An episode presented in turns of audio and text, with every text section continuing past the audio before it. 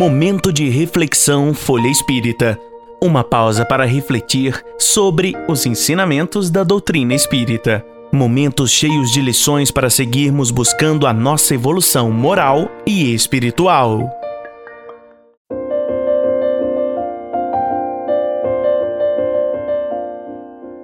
Lições de Sabedoria, capítulo 21 Vida em Outros Mundos.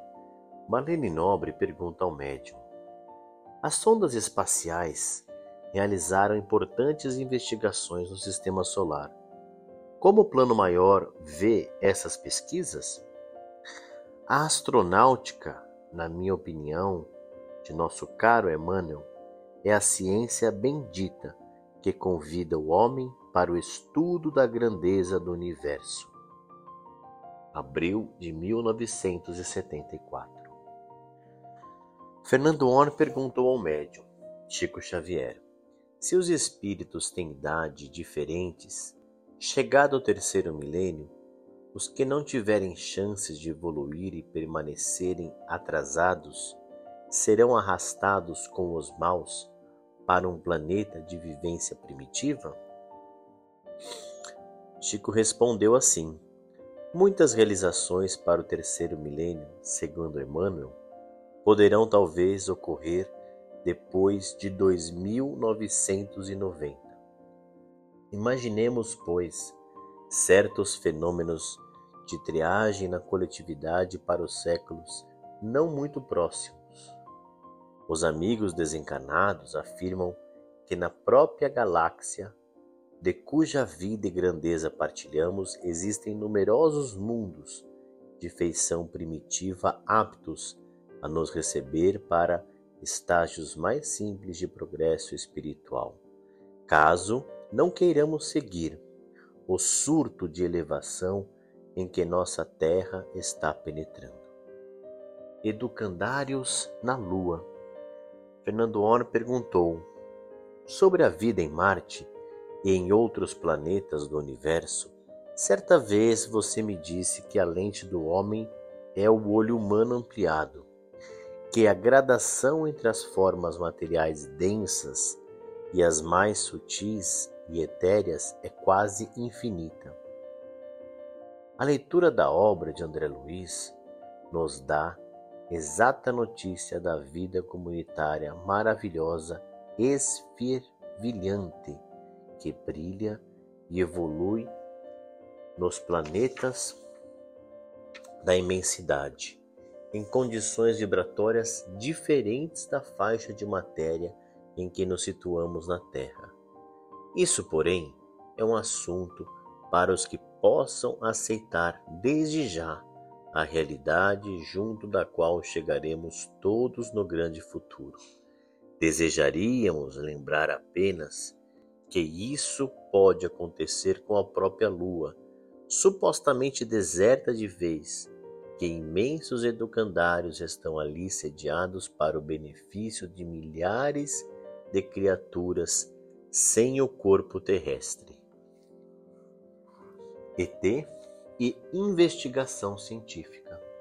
Marlene perguntou: Chico, nós vimos o filme ET, o extraterrestre, em sua experiência na Terra, estourar em todos os cantos do mundo emocionando crianças, adultos, de forma surpreendente. Como você vê esse interesse, esse interesse tão grande por um assunto inusitado, sobretudo que abre um campo para a visão de outras dimensões da vida interplanetária?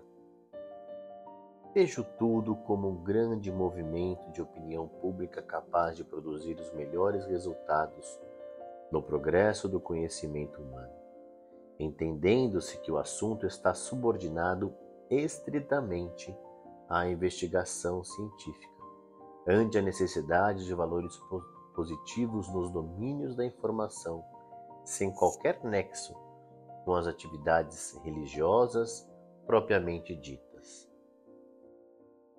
Março de 1983 Humanidades e de outros planetas Fernando Or perguntou: Você crê que se nós, os terrestres, fôssemos mais evoluídos e pacíficos, as humanidades de outros planetas já teriam entrado em contato amplo conosco?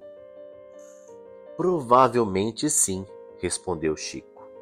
Uma evolução intelectual iluminada pelo amor fraterno, consoante os ensinamentos de Jesus devidamente praticados, nos colocaria em condições de receber os seres superiores de outros campos cósmicos do universo para compreendê-los e assimilar-lhes as lições de progresso que nos pudessem ministrar. Março de 77. Obra psicografada é ficção? Estão chegando a Marte as naves espaciais Viking 1 e 2, com aparelhamento eletrônico de alta precisão no campo da ótica, da fotografia e etc. As fotos existentes sobre esse planeta parecem abandonar a tese de que lá não existe vida tal como nós, os terrestres, a concebemos. Se tais aparelhos devassarem aquele astro sem nele encontrar resquício de vida, isso não reforçaria a tese dos que vêm nos livros psicografados, principalmente sobre outros mundos e galáxias mera ficção científica de quem os escreveu? Sim, é possível que as teses apresentadas pela ciência venham a prevalecer, até mesmo por muito tempo.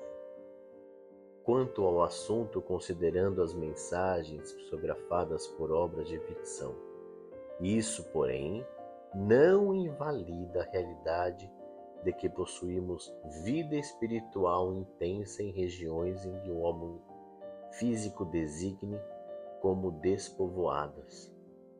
E isso acontece porque, porquanto as observações humanas, mesmo ampliadas por instrumentação de alta potência, apenas atingem a faixa de matéria em que nos achamos situados no planeta terrestre. Um interessante esclarecimento dito por Chico após a releitura dessa questão. Nosso lar situa-se sobre o norte do Rio de Janeiro. As regiões descritas no livro E a Vida Continua sobre o lado norte da cidade de Santos. Quais os aparelhos que as registram? A lente humana é o olho humano ampliado. Vida em Marte contestada. O semanário Fatos e Fotos, gente, de 29 de agosto último, dá amplo destaque a uma mensagem psicografada em 1939 pelo médium Francisco Cândido Xavier e de autoria do grande escritor maranhense, maranhense Humberto de Campos. A intenção da reportagem está claramente exposta. Quer na ironia do título, a NASA não sabe nada, como na grande foto mostrando uma paisagem marciana muito semelhante a alguns desertos da Terra, acentuando o contraste da desolação constatada pela Viking e a descrição rica em detalhes em organizações citadinas marcianas com sofisticada tecnologia apresentada pelo espírito através do lápis mediúnico. Folha Espírita procurou Chico Xavier para alguns apontamentos necessários em torno do assunto. Chico, que diz você sobre a reportagem de fatos e fotos em seu número de 29 de agosto de 1976? sobre a mensagem de Humberto de Campos em torno do planeta Marte? perguntou Marlene Nobre. Compreendo que a imprensa tem o direito e o dever de pesquisar a realidade em torno de qualquer acontecimento.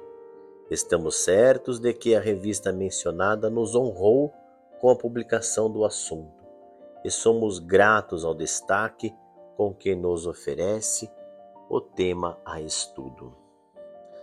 Acredita você na existência de cidades em Marte, de matéria diferente daquela que conhecemos na Terra?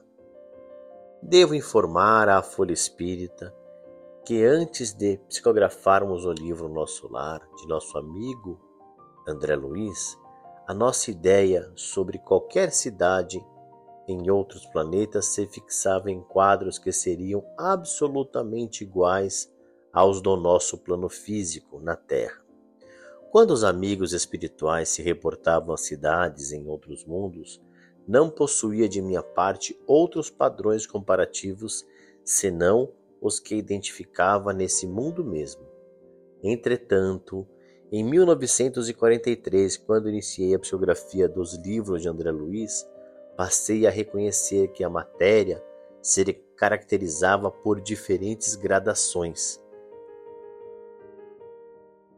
E compreendi que em torno paisa de, de paisagens cósmicas, sejam elas quais sejam, podem existir cidades e vida comunitária em condições que nos escapam, por enquanto, ao conhecimento condicionado de espíritos temporariamente encarnados na existência física. Marlene Nobre perguntou ainda: Você admite que essas cidades existirão em qualquer planeta a se configurarem por graus de densidade da matéria diversificando entre si? Tanto na Terra quanto em outros orbes, essas cidades existem compreendendo-se que nós outros, as criaturas internadas na experiência física, estamos limitados por enquanto as dimensões vibratórias da matéria de nosso plano de ação. Com o nosso campo mental ajustado às impressões que somos capazes de perceber. Conheça também o jornal Folha Espírita e os livros e e-books da FE Editora. Siga-nos no Facebook, Instagram, Twitter e YouTube.